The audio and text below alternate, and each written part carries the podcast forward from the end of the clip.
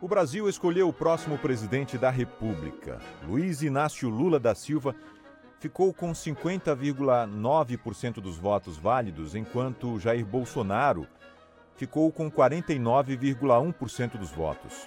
Para o governo do estado de São Paulo, o vencedor foi Tarcísio de Freitas, do Republicanos, com 55,27% dos votos. Fernando Haddad ficou logo eh, em segundo, com 47,53% dos votos. Na linha Agora eu converso sobre o resultado das eleições deste último domingo com Joel Pinheiro da Fonseca, mestre em filosofia pela USP, também economista, que vai poder fazer uma análise macro da situação do Brasil após estas eleições do dia 30 de outubro. Bem-vindo de volta, Joel. Muito obrigado pela gentileza da entrevista. Bom dia, Mário Augusto. Bom dia a todos os ouvintes. É um prazer estar aqui. Bom, Joel, Luiz Inácio Lula da Silva é o novo presidente da República, deve assumir o cargo no dia 1 de janeiro, é o que todos nós esperamos. E eu começo a entrevista com você perguntando qual é a avaliação que você faz sobre essa vitória de Lula.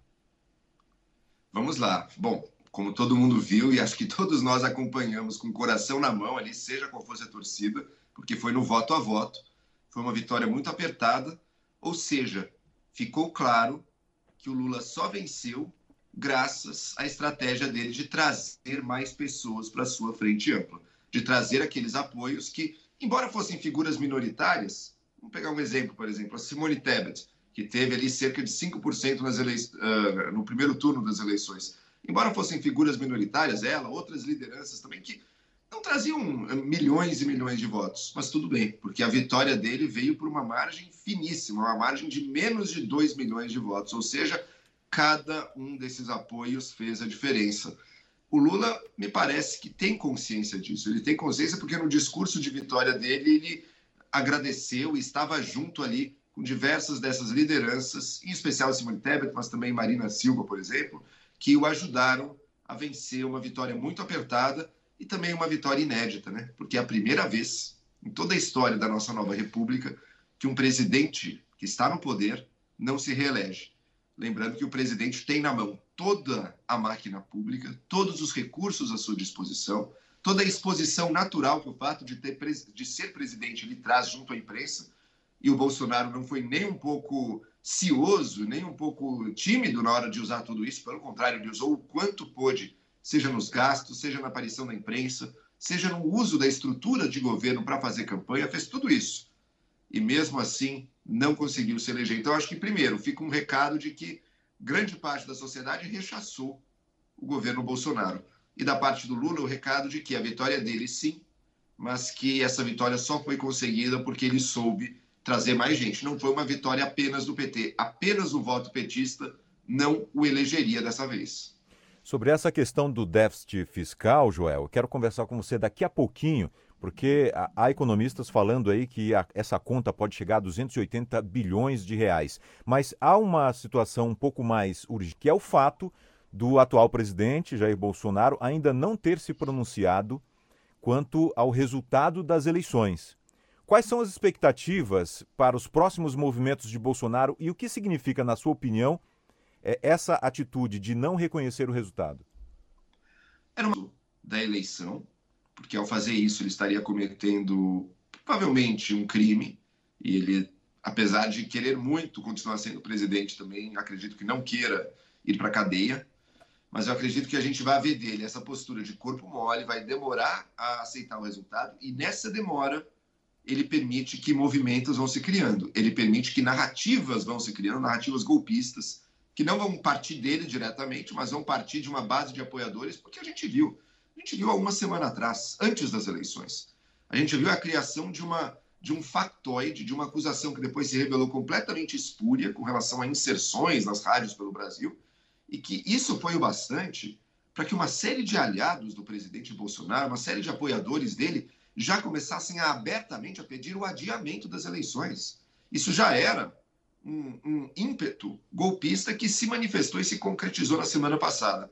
As pessoas que queriam aquilo semana passada não estão agora felizes e contentes aceitando o resultado das eleições.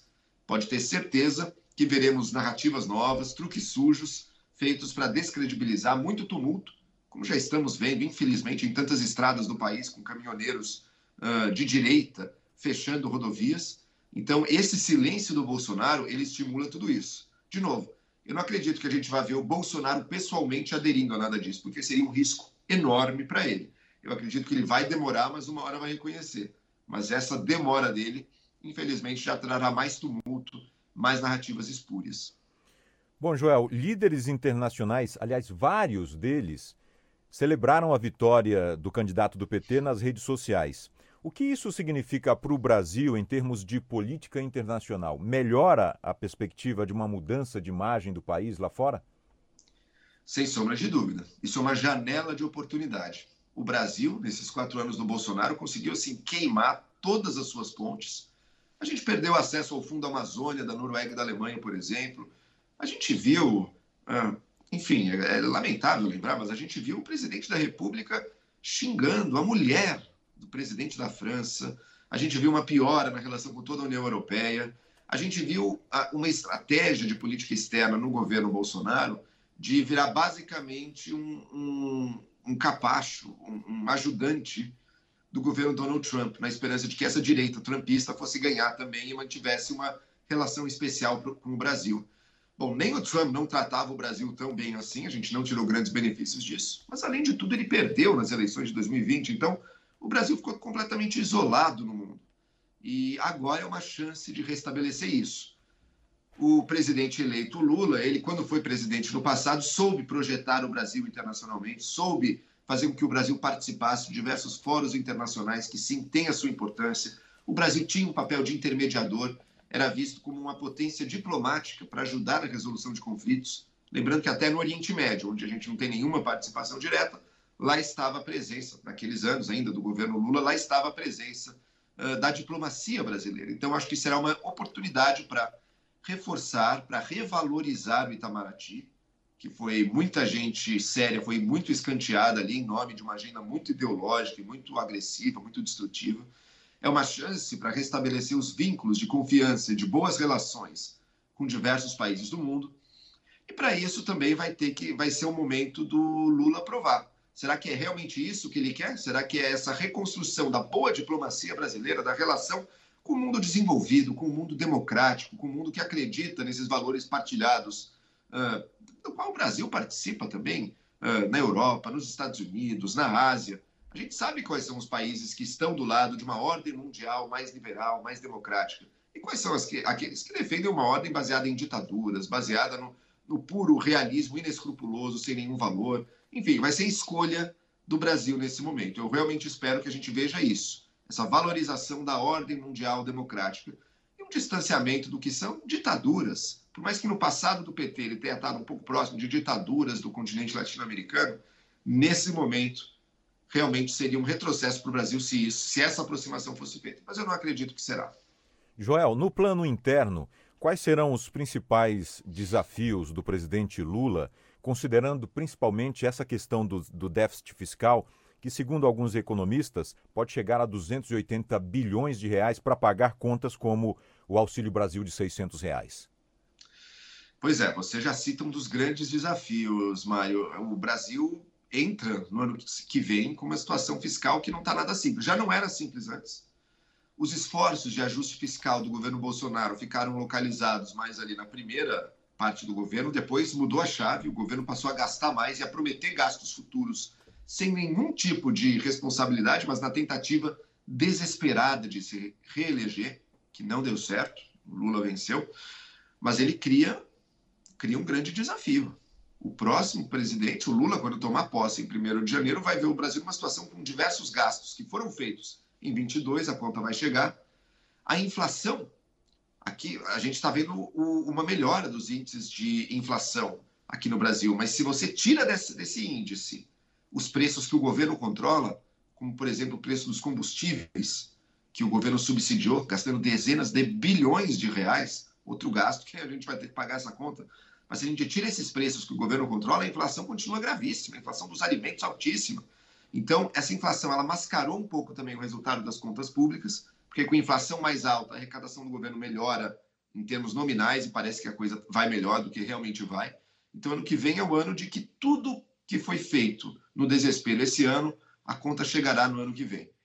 Vai exigir escolhas do governo Lula, escolhas difíceis. Não sei bem o que, ele vai priorizar, eu tenho uma certeza. É, essas escolhas de, de corte de gasto, talvez o Bolsonaro fizesse em corte de gasto para a base da pirâmide, cortando programas sociais, corrigindo o salário mínimo abaixo da inflação, para que isso também aliviasse as contas da aposentadoria dos mais pobres. Eu tenho bastante certeza que o Lula não irá optar por essa solução. Não vão ser os mais pobres do Brasil que vão pagar a conta. Mas alguém vai ter que pagar essa conta. E essa decisão ainda não foi tomada. Bom, aqui em São Paulo, Joel, o vencedor do país, o mais importante do ponto de vista econômico, dentro desse cenário nacional, Tarcísio, inclusive, já acenou com a possibilidade de conversar e de estabelecer o diálogo com o, o presidente eleito, o Lula. O Tarcísio nunca foi um bolsonarista raiz. Ele trabalhou, inclusive, no governo Dilma, foi elevado a ministro no governo Bolsonaro, mas nunca gozou da confiança da ala mais bolsonarista, ligada, mais ideológica, né? a ala mais ligada, inclusive, ao Carlos Bolsonaro ali. Sempre houve algum nível de suspeita quanto a ele, porque não é, ele não é, nunca foi um bolsonarista puro sangue. A vitória dele aqui faz com que a gente reproduza a dinâmica que vem sendo a dinâmica dos últimos anos, em que São Paulo funciona como um contraponto ao governo federal, muitas vezes. A gente viu isso ao longo dos anos PT, a gente tinha o PSDB aqui. O PSDB se manteve também nos anos Bolsonaro, mas o governador João Dória foi um contraponto ao presidente Bolsonaro muitas vezes, especialmente na questão da pandemia. A gente lembra da que, toda a questão da vacina que a gente viu, e essa dinâmica vai se manter o Tarcísio vai ser aqui o contraponto ao Bolsonaro. Agora ele vai escolher. Ele vai querer priorizar os abandonados do bolsonarismo, todos aqueles que agora vão estar saindo do governo federal, alguns, algumas figuras muito ideológicas, muito complicadas também, que, que vão estar querendo uh, algum posto para se manter, ou será que ele vai priorizar, ou será que ele vai tentar se descolar um pouco desse bolsonarismo derrotado nas urnas e vai tentar fazer uma gestão eficiente, uma gestão de, de, de, que busque mais resultados do que acenar a uma torcida, a uma base ideológica. Perfeito. No caso de Fernando Haddad, é bem provável, é quase certo, aliás, que ele vai integrar a equipe do novo governo, né? Está com toda a cara, até pelo, pelo destaque que ele recebeu no discurso de vitória do Lula, uh, por ele ter sido já ministro também dos governos Lula, por ele ter perdido aqui a corrida no governo de São Paulo tem toda a cara de que para não deixarem o Haddad sem nada, para deixá-lo, inclusive, ele é um quadro importante do PT, para não deixá-lo também uh, sem um, um, holofote, sem, sem, sem algo que o deixe a sua exposição constante ao longo desses quatro anos, eu diria que é provável sim que ele tenha um ministério. Joel, quero agradecer enormemente pela gentileza dessa entrevista. Espero que você volte aqui em breve para falar mais sobre política, sobre perspectivas para o nosso país é, este ano e para o ano que vem com o novo governo. Muito obrigado, viu? Muito obrigado, Mário Augusto. Muito obrigado a todos. O desafio agora é unificar esse país. Exatamente. É unificar o país que sai dessa eleição extremamente dividido. Falamos com Joel Pinheiro da Fonseca, economista e mestre em filosofia pela USP, que fez uma análise do resultado das eleições no Brasil e o que nós podemos esperar a partir de 1 de janeiro com os novos governantes que foram eleitos ontem, no dia 30 de outubro.